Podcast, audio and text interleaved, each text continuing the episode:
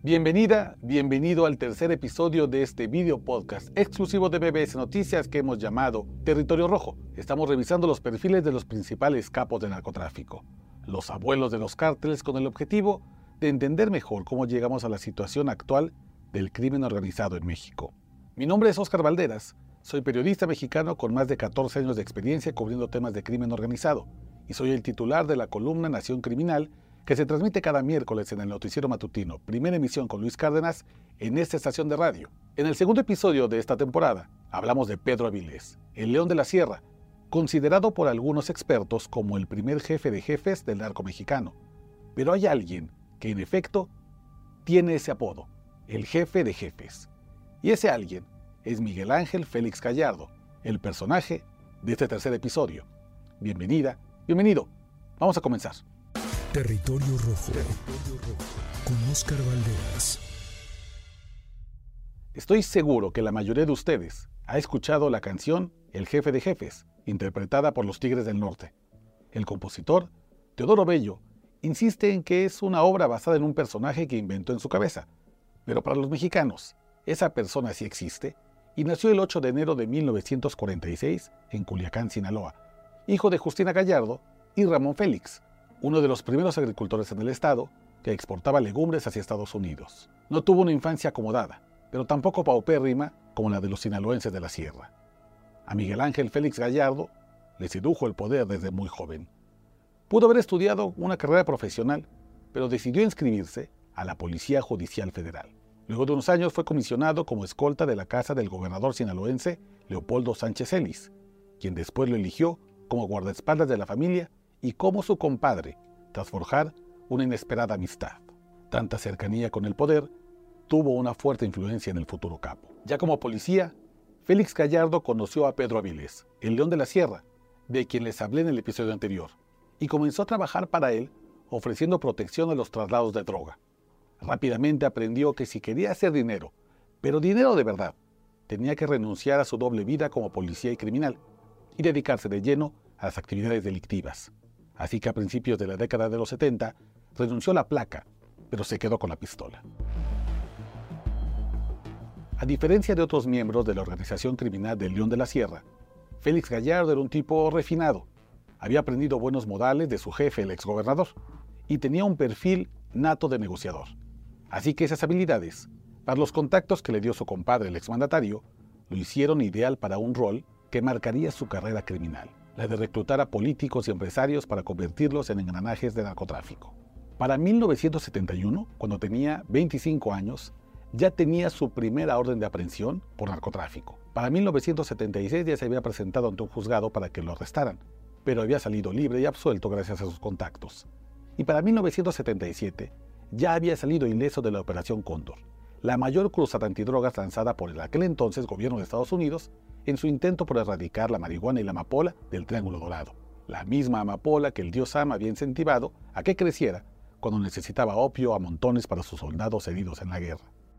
Félix Gallardo era un destacado narcotraficante de opio en la organización de León de la Sierra, hasta que el 15 de septiembre de 1978, el León fue asesinado a tiros en Tepuche, Culiacán. De pronto, la vacante para el máximo jefe de narcotráfico en México estaba libre y Félix Gallardo quería esa posición.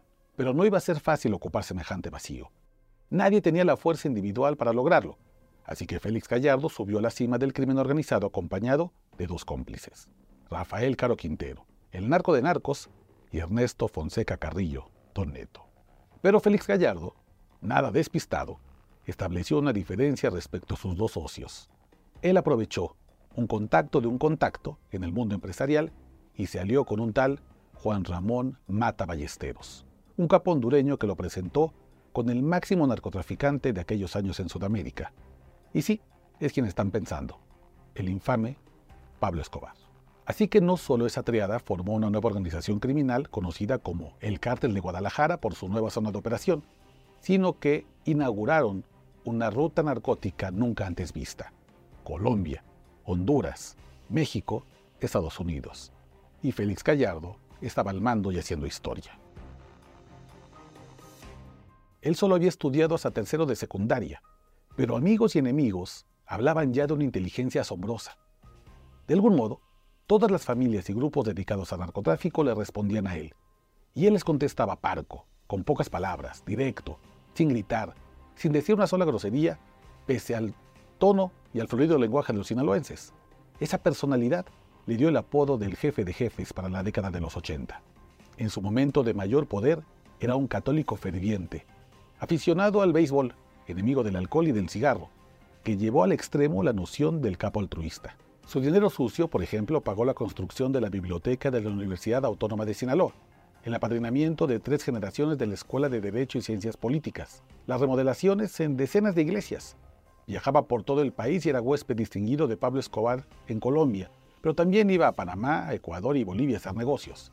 Le fascinaba vacacionar en Italia, España, Francia, pero su lugar preferido era Ginebra, Suiza.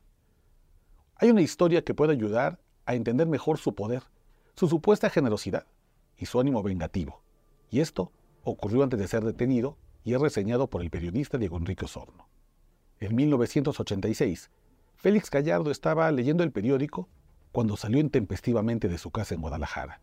Su esposa, María Elvira, le preguntó si no iba a desayunar antes de ir a trabajar, y el capo le extendió el periódico señalando con un dedo la nota de una familia asesinada incluido un gato pequeño. ¿Quién puede desayunar con esto? Yo voy a resolver el asunto, dijo Félix Gallardo. Así que molesto, indignado, reunió a los jefes policíacos de la ciudad, a pandilleros, taxistas, casi todo Guadalajara, con una instrucción. Quería saber, en menos de 72 horas, quiénes eran los responsables de semejante crimen. Y lo logró. El jefe de jefes dice que su gente atrapó a los asesinos y los entregó vivos para que fueran encarcelados. Lo que ese texto no dice es lo que muchos cuentan en la calle, en la capital de Jalisco, que antes de pisar la cárcel, esos homicidas fueron salvajemente torturados por el propio Félix Gallardo. Porque a pesar de que era muy devoto de la Virgen de Guadalupe y de que le gustaba pisar el Vaticano como un católico piadoso, Félix Gallardo era también un implacable torturador. Lo supo en carne propia el agente de la DEA Enrique El Kiki Camarena, un infiltrado del gobierno de Estados Unidos que se coló hasta posicionarse en lugares importantes del cártel de Guadalajara con la intención de destruirlo desde adentro. En 1984, ese agente antinarcóticos que se había ganado con mentiras la confianza de Félix Gallardo, alertó a las autoridades de Estados Unidos que en un rancho en el municipio de Jiménez, Chihuahua, conocido como el Búfalo, que era protegido y propiedad de Rafael Caro Quintero, se guardaba una importante cantidad de drogas listas para ser llevadas del otro lado del río Bravo. Los estadounidenses actuaron de inmediato y en noviembre de 1984, con ayuda de sus homólogos mexicanos, decomisaron más de 2.500 toneladas de marihuana. Fue un golpe durísimo para las finanzas del cártel de Guadalajara, que ya había comprometido ese cargamento de sus socios en Estados Unidos. Félix Gallardo, Caro Quintero, Don Neto, sabían que habían sido traicionados por alguien dentro de la organización, así que se dedicaron a buscar al soplón. No tardaron en darse cuenta de la verdadera identidad del Kiki Camarena, a quien ordenaron secuestrar, torturar y asesinar con saña. El 8 de febrero de 1985, el agente antinarcóticos fue privado de la libertad, llevado a una casa de seguridad y atormentado por más de 36 horas. Dicen que le talatraron la cabeza, que le arrancaron las uñas, los dientes, que le quebraron todos los huesos que pudieron y que incluso había médicos en la habitación que le inyectaban adrenalina para que no muriera y sus torturadores pudieran hacerlo sufrir el mayor tiempo posible. Su cuerpo fue hallado el 5 de marzo de ese año en una brecha en Angostura, Michoacán, y eso desató la furia del tío Sam. En Estados Unidos querían venganza por el asesinato de uno de los suyos, pero también sabían que el cártel de Guadalajara estaba muy protegido políticamente, así que no confiaban en la justicia mexicana. La DEA amagó con meter a la fuerza agentes propios a nuestro país para ir tras el cártel, pero eso violaría nuestra soberanía. La situación casi llevó a una invasión norteamericana y el gobierno mexicano no le quedó otra opción más que destruir los pactos que tenía con los narcotraficantes más poderosos del Pacífico y arrestarlos para evitar un lío diplomático. El 8 de abril de 1989, Félix Gallardo fue detenido en su casa en Guadalajara. Estaba con su familia cuando sus viejos amigos, los superpolicías Guillermo González Calderoni y Javier Coello, lo desconocieron y le anunciaron que la justicia mexicana lo requería. El jefe de jefes, víctima de su propia ira, y ganas de venganza, había perdido la batalla. Pero uno de los momentos más interesantes de su biografía apenas está por ocurrir. Supongo que el jefe de jefes pensó que no estaría mucho tiempo en prisión, pero cuando entendió que no iba a recuperar pronto su libertad, la historia que narramos sobre el narcotráfico en México indicó que a través de sus representantes convocó en 1989 a todos los grandes señores de narcotráfico en México a una casona en Acapulco para repartir a México en rebanadas, como si fuera un pastel, en vista de que su liderazgo estaba mermado por la prisión. Y así, como si fuera dueño del país, repartió el territorio nacional.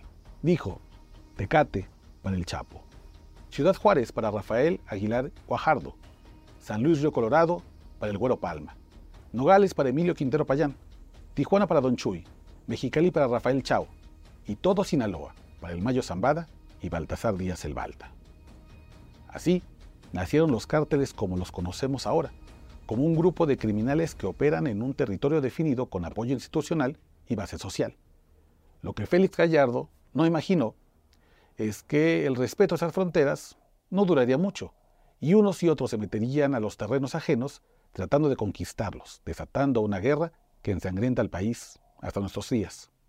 Félix Gallardo estuvo encarcelado los primeros tres años en el reclusorio sur y posteriormente fue trasladado al penal de máxima seguridad de Almoloya en el Estado de México, lo que hoy conocemos como el Altiplano. Y ustedes se preguntarán, ¿qué ha sido del jefe de jefes?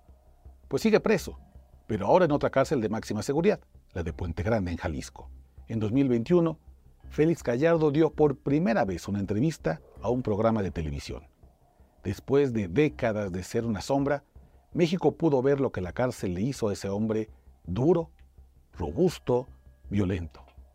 Tenía 77 años cuando dio esa entrevista y estaba completamente anclado a una silla de ruedas. Apenas tiene un ojo, sordo prácticamente. Vive pegado a un tanque de oxígeno y apenas tiene fuerzas para hablar. Es un muerto viviente a quien parece le gustaría ya morir para evitar prolongar su sufrimiento en la cárcel. Poco tiempo después de esa entrevista, Félix Gallardo envió una carta al presidente Andrés Manuel López Obrador. Le pidió clemencia y que lo indulte para que pueda morir en una cama en su casa y no en una celda. Pero los tiempos en los que tenía influencia con el presidente, pues ya quedaron atrás y no ha recibido respuesta a su carta. Es muy probable que Félix Gallardo no vuelva a ser un hombre libre, que fallezca encerrado en una mazmorra diminuta.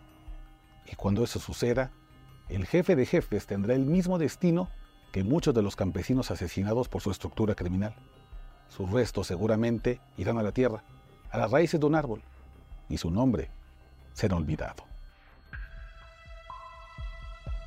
Muchas gracias por llegar al final de este tercer episodio de la primera temporada de Territorio Rojo, y nos vemos en una siguiente entrega para conocer más sobre los abuelos del narcotráfico. Muchas gracias.